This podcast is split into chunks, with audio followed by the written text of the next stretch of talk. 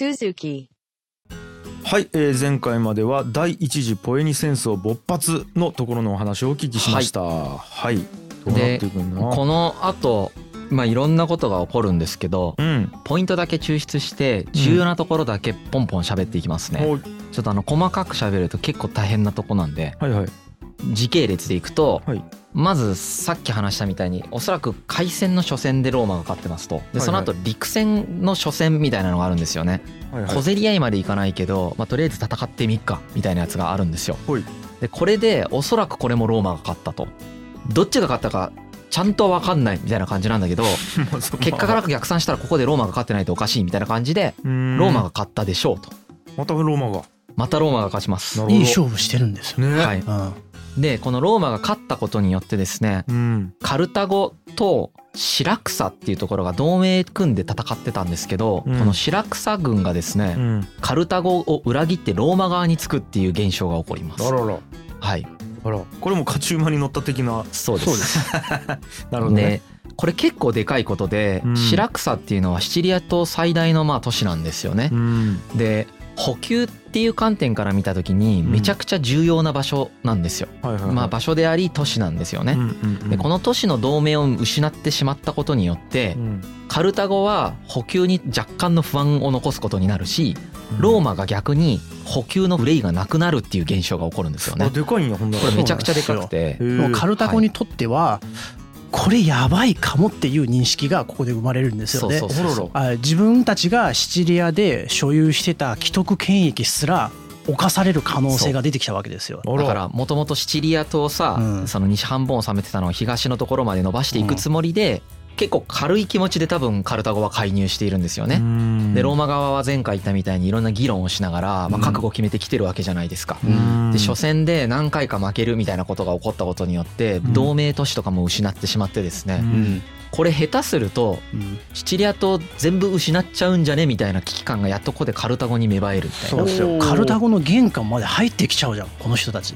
ローマ人たち。あこれ怖いね。っていうちょっと怖っていうのが少しやっとここで芽生えてくるんですよね。うんでここでまあカルタゴが若干の本気を出し始めまして、おまあ、ヨーロッパの方から傭兵をバーって集め始めます。はいはいはいリグリア人ガリア人イベリア人とかですね人たちを集めてですねシチリア島に派遣していくんですね。う派遣していってアクラガスっていうところに送るんですけれども、うんでここを基地にするんだけれども、うんこのアクラガスで今までで一番でかい戦いをします。ローマもここに全軍投入してアクラガス攻撃に着手する。うん。というところですごいこう今までにはない規模でここで戦い始めると。あらお互いちょっと本気になって、はい、これは紀元前262年の時。うんはいはいはい。ですね。2300年ぐらい前だよね。うんうんうん。でこの時ローマ軍っていうのが物資の欠乏と疫病ですごい悩んだらしいんだけど、うん。シラクサからの補給でかろうじて持ちこたえたと。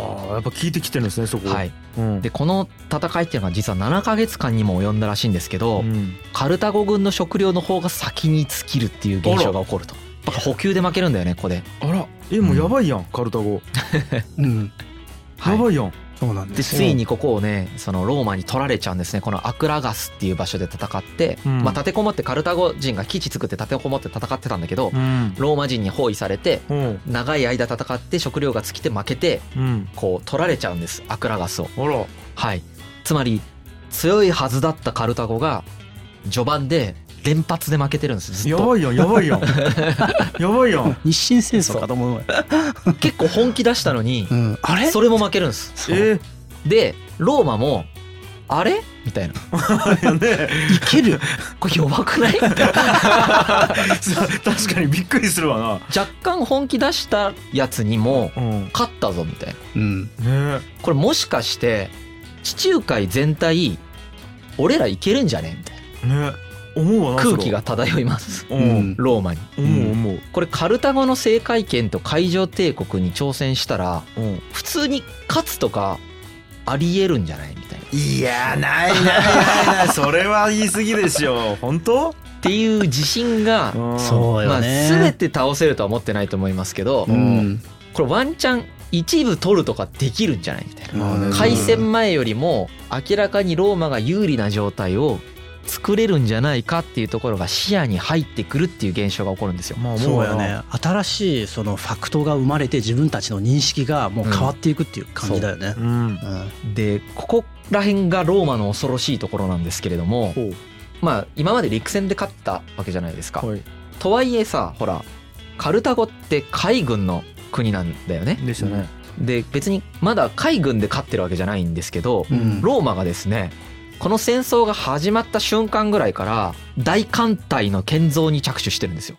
へえ100隻の5段回線っていう漕ぐところが5段あるってことでね高さ。うん高さっていうか。うん。うん5段に分かれて。はいそう。あと20隻の3段回線うん。っていうのを作るのが初めてですみたいなローマの船大工たちがうん。めっちゃ頑張って作るっていう。でそれをどうやって作ったかっていうと一番最初らへんにカルタゴと戦った時にうん。カルタゴの船をですね鹵獲してるんですよ。ほう捕まえて。はい、う。んこれを分解してこうやって作ればいいんだっつって作ってるんです。いや追いつけ追い越せですよ。すごいねこれうんエンジニアたちが頑張ったんやでもだからカルタゴ腐ってもタイじゃないですけどカルタゴって地中海最大で最強の海軍を誇るっていう看板を出してるんですよね。おで今までのこの小競り合いから見ていけるんちゃうっていう自信があって、うんでちょ海軍俺たちもちょっと作ってちょっとやっちゃおうよみたいな。うんっていう状況ですよ。でしかもカルタゴさっきその海軍もさそのさっき深井君の話にもあったんだけれどうもん。五段層軍船っていうあるんですよ。はいつまり何かっていうとでかいんですよね。ローマで、まあせいぜいその三段層の軍船なんですよね。ねそううん。だからちっちゃいんですよね。それ何が違うかというとまず運べる兵力が違うんですよ。ややっぱ海戦はまあ船同士でぶつけ合ったりとかあと白兵制になるっていうのが当時の戦闘スタイルなんですよね。でだからよりでかい兵士兵力の運送能力を持っているカルタゴの軍船の方がやっぱ強いんですよ。普通に考えて。でしかも5段あるから高いんですよね。うん。高い船と低い船で比べた時にどっちの方が強いかというとやっぱ高い船なんですよね、うん。高さの方が高いところから兵士が飛び降りればうん。すぐに低い方の船を制圧できる可能性がね、生まれるからですね、でもこれも多分ローマ側はいや一応認識してたからこそじゃあ俺たちも5段を作ろうぜっつって。うんなんか。どうやったら作れるんだだって言ってまあそのうん。鹵獲した船でそれを作り始めて100隻作っちゃうんですよね。百隻へ。まあ当時で言ったらかなりやっぱり多いですね。すごいね。はい、で、まあ、さっきヤンヤンの中でも白兵戦って話もあったんだけどうん。もう一つの戦い方としては船の先端にねなんか角みたいなのがついててうん。それをぶつけて相手の船に穴を開けるっていう戦い方もするんですよ。はいはいはい。古代の海戦っていうのはね。うんでそうするとやっぱりでかくて速い船の方がさそうスピードと重量があるからさ。そうねね確かに破壊力がね。あそう破壊力も全然違う。ぶつかったらまあ単純にでかい船の方が勝つわけ確かに。そりゃそうだ。それもあってカルタゴ艦船っていうのは強かったんですようね。ん。でこれに対してローマが艦隊を作ってついに海に出てくるわけです。うん。ここら辺の底力みたいなやっぱすごいですよね。うん。はい、でついに海に出ていくっていう風になってうんコンスルが率いる17隻の船がシチリア島を攻撃しようとするっていうことが起こったらしいんですよね。ローマ側がですよね。はい、ここで自ら出ていくのはねコンスルが。そうなんですよ。うん。だけどあの漕ぐのがクソ下手くそで ちょっと人材育成が人材育成ちょっと間に合ってなかった。そうなんかいろいろ集めたらしいんだけどうん。漕ぐのがうまいそのギリシア人とか。うん。あのローマ人はそんなうまくないからね。うん。基本的に重装歩兵の人たちだからさ。うん。漕ぐのが下手くそでカルタゴ艦隊に湾内に閉じ込められてしまって全員捕獲されたんだって。コンスルも捕まっちゃうんだってっていうのが一番最初の100隻作って一番最初に起こったのこれだったらしい。うわーショックやろなこれ。そう。全く諦めないんだよねローマって、うん。あやっぱ俺らには海軍なんて無理なんだとかには絶対ならないこの人たち。へえ面白い。じゃあ次どうするか？どうやったら勝てるかみたいなことを考えるわけですよね。しかもそんな漕ぎ手が下手な船にコンスル乗せるなよって感じですけどね。コンスルもうちょっとこうコンスルでもほらいっぱいいるから、そうまあまあまあそうやけど一応ね王トッみたい、うん。王様ほど大事じゃないんでしょうね、うん。トップでしょ、でも一応なんか。そうですね。なるほど、はい。ローマ人もさカルタゴ戦の動きが速かったりさうん。装備がなんか自分たちよりいいなみたいな感じでさうん。見てて分かるわけじゃないですか。うんでこれもうどうしたら勝てるんだろうって思うわけだよね。うん。はいはでローマ人の強さっていうのはやっぱその白兵戦なわけですよ。陸軍が強いからさ、そうだね。そうそう。剣を交えればローマ人の方が強いわけ。さっきのさ、ヤンヤンと僕が言ったうん。船の戦い方2つあるうちの、ええ。ぶつけるとかだと多分カルタゴの方が強いんだよね。い。うん。操船もうまいし。はい。うんけれどもその乗り込んでしまいさえすればローマはちょ自信があったわけですよ。はいはいはい。でそこでローマがねうん。工夫して新しい兵器を開発します。これをねなんかどうやらカラスって呼ばれるらしいんですけどはい。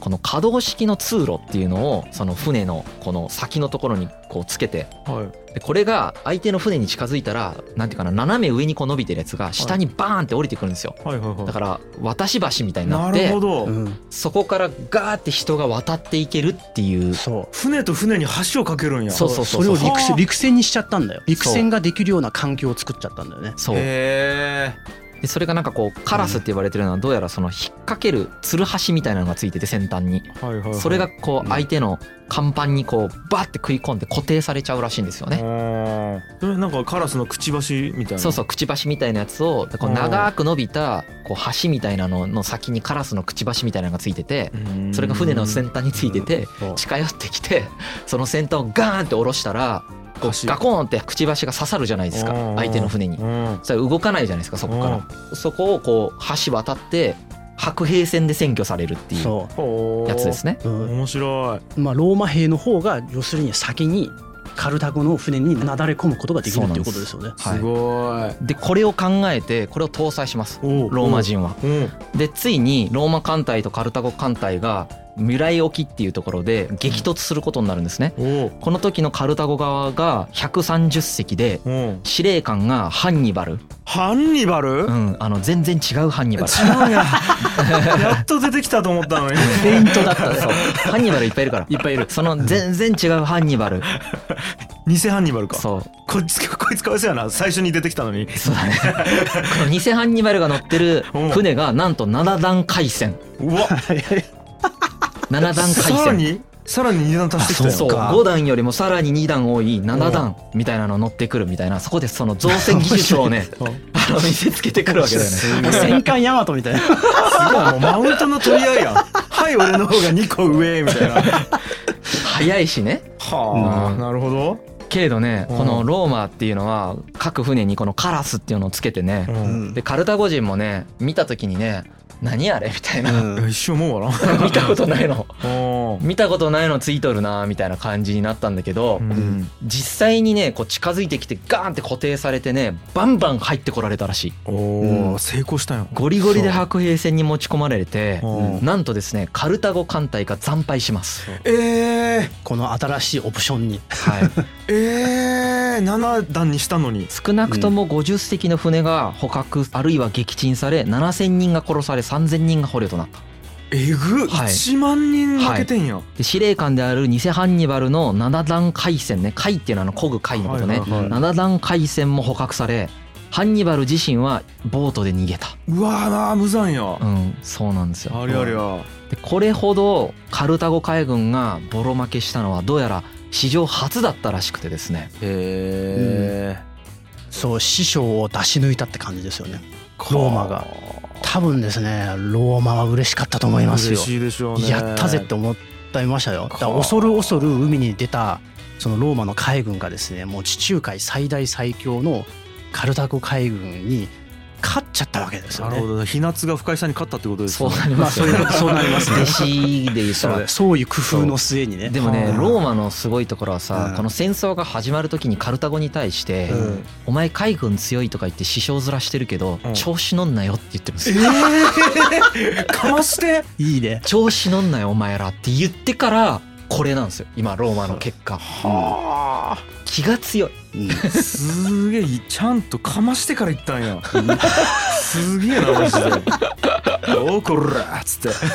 貴様こらっつって。それは田川ですローマは多分もう少しあの賢い感じだと思いますそうそうギリギリシャ語とかでね 話すんじゃない。全然違った。うんすごいよねへでですねこれでローマがうん。もう海戦にも勝っちゃったっていうことで、まあ、ついにうん。じゃあもうこれカルタゴの本拠地であるアフリカに上陸しておボコボコにしてやろうぜとおいう艦じでもうカルタゴ艦隊をさ恐れる必要もないわけだからさ、もうカルタゴの領土内で戦おうよと。補給も自分たちできるじゃんっゴていう風になっていくわけですね。ねつまりもうカルタゴ自体滅ぼすみたいな。カルタゴはさちょっとこうシチリア島全部取れたらラッキーぐらいで考えてたら、もう本国が狙われるみたいなやばい状態になってるわけですやよ。ばいよねこれ。はい、でこの時にカルタゴは海上でローマ軍を食い止めようと決意してうん。このシチリア南岸のエクノモス沖っていうところに、うん。まあなんかこう船をバーって並べて待ってたそうです。はい、でそこでローマ艦隊が来てうん。激突するんですけど、うん。ここでも負けちゃいますカルタゴが。ええここでも多分そのカラスカラスのうん。強強いんだろうねカラスが。強いんや。ね。うん。すごいよね。一番最初コンスル捕らえられて湾内に閉じ込められてさうん。何にもならなかったのにやっぱそこで諦めずカラスを発明し、そうだね。カラスで連戦連勝してくるみたいなこのメンタルの強さ、すごいね。うん。えやばいやんってことはカルタゴちなみに後で言うけどカラスこの後どんどんダメになっていきます。あのカルタゴもうん。避ければいいじゃんってなって。ガシャンって降りてくるやつ避ければいいじゃんみたいになって。うん。であの 操作うまいから船の。避けられるようになって刺さらないっていう現象が起こります。聞きたくなかった。いやいやけどまあこのこの時ぐらいはすごいそのカラスが超機能しててそうだね。あのローマ軍がですねバンバンローマ海軍でも勝てるんですよ。カルタゴに。へカルタゴ海軍はまた30隻が沈んで64隻が捕獲されてしまうと。ーすごい。でローマ海軍も24隻が沈んだんだけど捕獲されたものがないからね100隻近くうん。敵の手に渡るか沈むかしてしまったカルタゴに対して25隻だから4分の1だからもうだいぶ違うよね、全然違うやん。でついにねローマ艦隊はアフリカに上陸してしまいます。あら。ボン岬っていうところに上陸しまして、うん。なんと家畜と2万人もの捕虜を船に連行するみたいな家を略奪しみたいな。へえ恐ろしいことが起こります。すごはい。ローマってほらコンスルが2人いるじゃん。うん。でこの2人のうち1人を残すんですよね。うん。アフリカにあ二人で行ってるんですね。基本的に司令官2人体制なんでロローマって。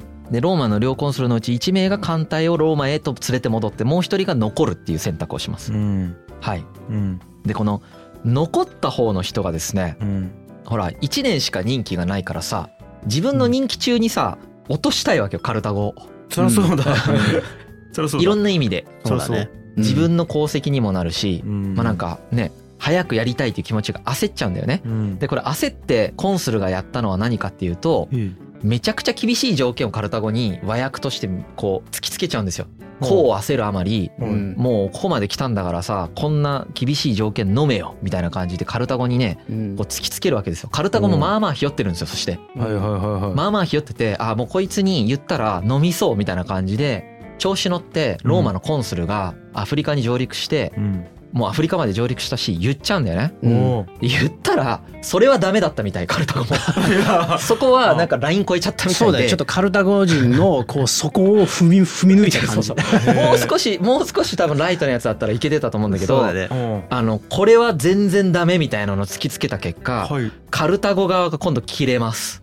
うわついに。ちょっとさすがにお前許さんぞみたいになって。お前舐めすぎだよこら。はい。ってなって。うん。えっとスパルタ人を呼びますおお杖と噂の。クサンティッポスっていうスパルタ人傭兵を呼んではい。スパルタ式軍事教育を受けたうん。人ですよね。うんあのやばいうん。シーズン2でやった。はいはい。どちゃくそやばい。1日70キロ行軍するっていうやばい人たちやですよね。ばい人たちねスパルタ。はいこの人の助言に従ってですねうん1万2,000人の歩兵と4,000人の騎兵そして100頭の象の部隊でローマ人に立ち向かうっていうのをやるんですよね。うんこれでローマのコンスル軍とまあうん立ち向かいます。おはい。この象さんがめちゃくちゃ強くてめちゃくちゃこう踏み殺しまくって ローマ兵を笑い事じゃないんですけどうん。ローマ兵を踏み殺しまくってうん。コンスルもですねうん。ローマ側のうん。生け捕りにされて惨めな敗北に終わってしまうんですよね。あら。ってことは？はい。まあなんで、うん。まあ、ずっと連戦連勝でローマがダーって勝ってきてついにアフリカ大陸まで乗り込んできてうんでいよいよ和訳だっていう時に調子乗ってうん。厳しいの突きつきすぎてカルタゴ切れさせてうん。あのクサンティッポス呼ばれちゃってスパルタ人の戦略のもとで戦ったらうん。ボロ負けするっていう現象が起こったっていうのがじ今ゃあちょっと調子に乗りすぎたよな。ちょっと調子乗りすぎたね。ねえあとスパルタ人の強さね。まあ最初から呼べばよかったのに。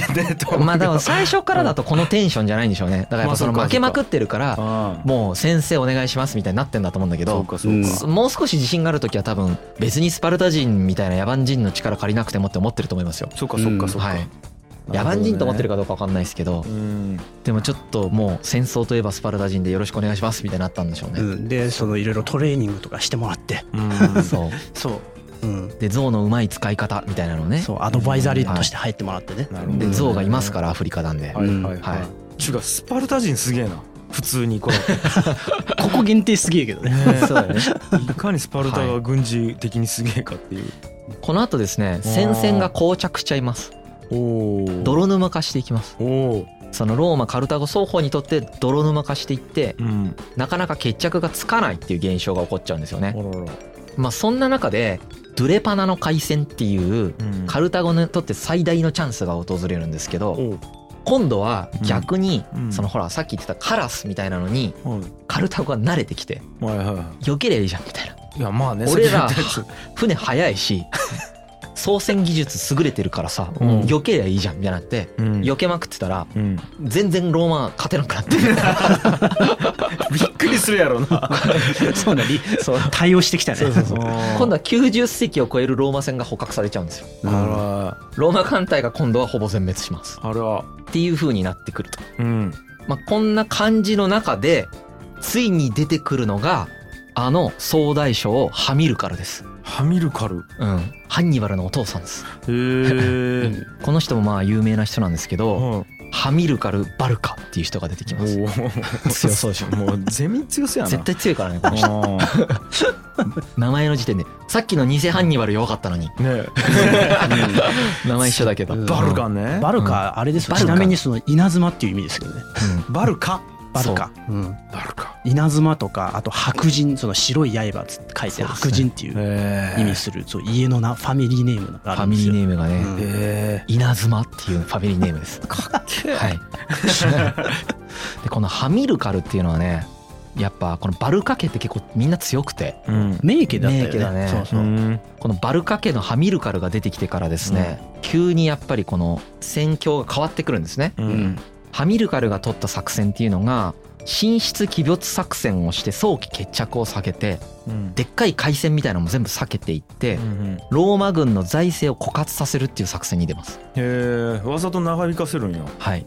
ほらカルタゴってさ財政が潤ってるわけじゃん。うん。うんでローマ軍ってさまあローマもお金だいぶ持ってる方だと思うんだけど、その財政的に枯渇させて撤退させるっていう作戦を取るわけだよね。なるほど。アフリカとかまで向こうこう遠征しに来てるし向こうは、でハミルカルはあちこちに進出鬼没に、まあ、出現してですね、うん。うん吸収したり待ち伏せしたりね攻勢に出たと思えば引き下がったりとかしてねうん。あらゆるところ略奪したりとかしてねだけど大きい戦いはせずにね早期決着みたいなのを徹底的に避けてねうん。あらゆることでとにかく嫌がらせをし続けるという作戦に出ます。これ結構ね実はこの作戦として、えー、と割と歴史のいろんな場面で登場したりとかするんですよね。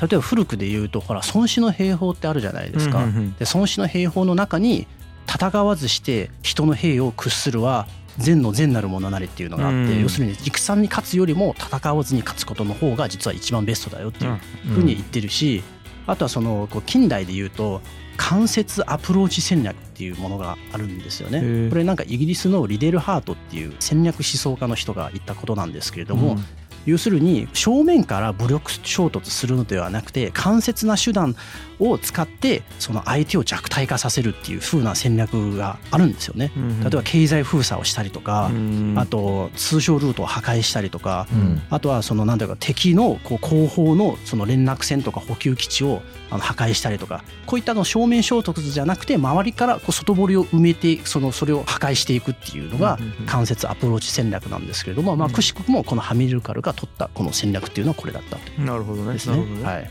そうですね。だからまあ理にかなってますよね。そうそうそう。ローマの状況というのを理解した上での打ち手として非常に有効だったわけですよね。ね。遠征してくるのがローマだからね。そう。うん。で実際にローマっていうのはこれに対して打ち手っていうのがほとんどなかったらしくてうん。3年間あんまり何もできないけどお金だけ使うっていうガチで策にはまり続けます。あれは。はい。そっか。はい。策にはまり続けうん。ついに国庫がつきますあちゃーローマの国庫がついてしまうとお金がなくなった。はいあもうあらゆる人員あらゆる物資を大量につぎ込んでおきながらほとんど見るべき成果がこの間ハミルカルに対してはなかったと。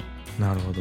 ね、つい数年前までうんアフリカに上陸してうんカルタゴ滅ぼせるんじゃないぐらいまで行ってたのにハミルカルが出てきてからもうお金なくてこれ以上何にもできません状態まで持っていかれるっていううもうこの一進一退。うん。もう本当に。ほんとね。ですでに開戦からこの時点で20年以上が経過していたと。うわな20年戦ってるの？今ねさらさら話してるけど実は実際は20年以上も続いていてもうこの時点においてはローマもそしてカルタゴさえももう息絶え絶えでハーハー言ってたそうです。ぜいぜい言ってたもうそうだ。無限に続く戦闘と兵士の消耗戦時の重税そして物資がの補給や戦争費用もう国力の限界まで来ていると。うん。でしかもですよドゥレパノの海戦っていうさうん。90隻ほら失ってしまったじゃん。カラスが通用しなくなったローマがさはい。ドゥレパナの海戦みたいなので負けたローマはですね、もう一回諦めてたんですよ。うん。海戦は。うん。もう無理だと。うんこれ海戦はもう無理だろうと。まあね。もう船ねえし。金もねえし。そう。金もないと。うん。ここからがやっぱローマのすごいとこですね。恐ろしいことにですねどうやってやるんや？富裕層の人たちがうん。寄付を出してローマの軍艦を200隻追加で作るというおぞましいことをします。えー、寄付。寄付。20年戦ってその間も結構お金出してたと思うんだけど負けるぐらいだったら出すよっつって出して200隻追加で作るんですよ。ローマ法人クルーが。法人クルーが。今までの100隻とかよりもの倍で作って浸水させてくるんですね。へえすげえな。でこの200隻がカルタゴの補給船団ハミルカルに送るうん。物資や食料を満載したうん。船をですねうん。襲ってですうねん50隻を沈没させ70隻を捕獲してしまうんですよ。おおこれによってカルタゴがついに全くお金がなくうん。船も作れません、うんうんえーっと補給もできません、うん。どうにもなりませんっていう状態になっちゃいます。あら。だからハミルカルは勝ってんのにうん。補給がなくて完全的中孤立みたいな感じになっちゃってうん。でカルタゴもこれ以上どうにもできないっていう風な感じで諦めちゃうんですよねありゃ最後の一発はローマがやったんです。ね。一発パンチ入れたんですよね。最後のねうん。とどめみたいな。うそうですね、ーん。まあ、これによって第一次ポエニ戦争はローマの勝利で終わります。なるほど。こういう終わり方ですね。あー。あでも結構グズグズというかドロドロというか。ぐずぐずドロドロだけどへえなんだろうねもう根性勝ちみたいな感じで ローマの根性で勝ったっていう。最後に立ってたのは俺じゃみたいな感じですね。そう。すごいよね。もう総力戦ですよね。富裕層の寄付で軍艦作って勝つってすごいくないですか、ね ポケットマネーだもんね。ポケットマネーね。すげえなと思って。すげえな。カルタゴはしてないからねそれ、でもこの間コンスルガンガン変わってるわけですよね、うん。すげえな、はい。でまあこれによってカルタゴは巨額の賠償金支払いを命じられそしてシチリア島の放棄を命じられてしまいます。これだから快挙っすよね。もうカルタゴがね絶対に負けることがないってさ一番最初の最初思われてたところから。そうですね。やっちゃったんすね。はい。あらーでハミルカルは、まあ、ものすごく善戦してたんだけれども、うん。まあ、その補給路が断たれたことによって、まあ、いわゆる降伏してしまったんで本国がね。はいはい。もうどうしようもなく将軍の地位を降ります、うん。ハンニバルのお父さんね。うん。はい。でここでまた一つ大事件が起こるんですけどカルタゴはさ傭兵を雇ってるからさはい。給料払わないといけない。けど国庫が尽きた上に賠償金を課せられているのであれ。払えないんですよね。なので給料未払い状態になるんですよ。あ傭兵に対して。あちゃちゃでこの傭兵に対して給料未払い状態っていうので暴動が起きます。そりゃそうやわ。戦争に負けた上に暴動が起きます。そりゃそうなるわな、は傭兵からして命かけて戦ってなんで給料もらえんのじゃってなるわな。はい。まあ市民を集めて応戦したり新規募集の傭兵で応戦したんだけどほとんどお手上げ状態であると、カルタゴも。っていううん。めちゃくちゃ困った状態になります、うわー。内乱や内乱。内乱。ね。ねもう戦争に負けるって大変なんだよね。うん。いやー。でほらよ傭兵団はさ自分の国じゃないからさただ雇われ主になさお金払われてないだけだからまあ反乱するわね。そりゃそうだ。はい。うん。でここでまたカルタゴはハミルカルを召喚しうん。鎮定してくださいってお願いをするんですね。えー。これはねハミルカルは辛いですよ。辛いよね。過去の自分の部下ですからあーそうか。そっか。雇ってた傭兵が今暴れてるわけや、うん。でこの傭兵はすごいハミルカルをどうやら信頼してたらしくてハミルカルに歯向かいたくないっていう気持ちもすごくあったし、ハミルカルもおそらく傭兵たちをそういう風な悪いようにしたいとはやっぱ全然思ってなくてもまあ払えないのは申し訳ないけど帰ってくれっていう話を多分してたと思うんですよね。うん。はい、でしかもハミルカルは勝ってるわけですからね作戦がハミルカル自体は負けてはないですからね。局地的には勝ってますからね。それはその傭兵もそうだよね。うん。海戦ではね補給路は奪われたけどさ自分たちが負けてるわけじゃないのになんか負けた感じになっちゃってるからさうん。気持ち悪いわけじゃん。そうだね。うん。気持ち悪いね勝負には勝ってるけど試合には負けてるっていうそうね。うん。このハミルカルの温情みたいなものに傭兵反乱軍の兵士たちも心がねだいぶ揺れたそうです。ううんん。揺れたらしいんだけど、うん。この反乱軍の人たちっていうのがうん。カルタゴ人のねうん。捕虜。うんわかりますかね？うんうん。カルタゴに雇われててお給料払ってもらえなかった他の国の人たちがカルタゴの捕虜うんをうん。捕まえてうん。手足を切ってえ？生き埋めにするみたいなことをしてたらしいんですよ。えそれも払い制払い制というか多分そのハミルカルになびかないようにするためなのか。ああここまでやっちゃうともう許してもらえないんだよね多分カルタゴに。うん。えー。カルタゴ人の手足切って生き埋めにするみたいなことをするとうんうんいかにハミルカルがもう今降伏したら許してあげるから降伏してって言っても許されなくなっていくじゃないですか。うん。っていう意味もあると思います。つまりその継戦派みたいななるほど。反乱したい人たちがそれやっちゃうみたいな。はハミルカルになびきたくない人たちがそれやっちゃうのかそれかその逆もありえますよね。えー。それやったからなびきたくてもなびきれないみたいなのもあると思うんですけど。そっか。うわじゃあもうこれ本当に中もぐちゃぐちゃやそうもう泥沼化していって生産極まりない戦いが繰り広げられ両陣営とも貼り付け系などの見せしめの残虐行為を重ね続けたらしいです。もうこれだから向こうがやったらこっちもやってこっちもやったら向こうやって。もうやそうですってはいエスカレートするしかないですもんね。そうなってくると。まあしかしついにカルタゴ軍が傭兵反乱軍を追い詰めて殲滅するっていうことをしたそうですね。うーん。このようにして第一次ポエニ戦争が終わっていきます。うわなんかちょっと悲惨やな最後。カルタゴにとっては後味超悪いですよね。めっちゃ悪いっすね。悪いしハミルカルにとって後味が悪いよね。気持ち悪いっすよね、うん自分は戦争頑張って勝ってたのに、うん。こんな感じで自分の部下同士が戦ってるしうん。自分の部下を倒さないといけないし説得しても説得できなかったから殲滅するしかないみたいな。うん。なるほどね。それも何もかも全てポエニ戦争で負けたせいだよね。うん。でハミルカルはおそらくですけどやっぱ相当悔しかったんじゃないかなと思うんですよね。うん。この戦争にこのような形で負けていってしまった母国うん。がそして不平等条約を今結ばされてますからうん。今度は逆にローマが有利な不平等条約を結ばされてうん。シチリア島を手放すとかねそういうの結ばされてるからうん。それもすごく嫌だったと思いますよ。はあなるほどね、はい、このハミルカルの気持ちがハンニバルにつながっていきます。ねえ。その息子。はい、うん。ハンニバルが絶対復讐するマンとして育っていく。へえ受け継ぐんやそこを。なるほどね。っていうそういうストーリーなんですよね。そうですね。か、そうかそうか。ここのおお父さんの原体験がかなり影響するんやな、まあ、ハンニバルもこの時もすでに生まれてて、あもう生まれてるんですか、はい、へえ見てると思います最後らへんは。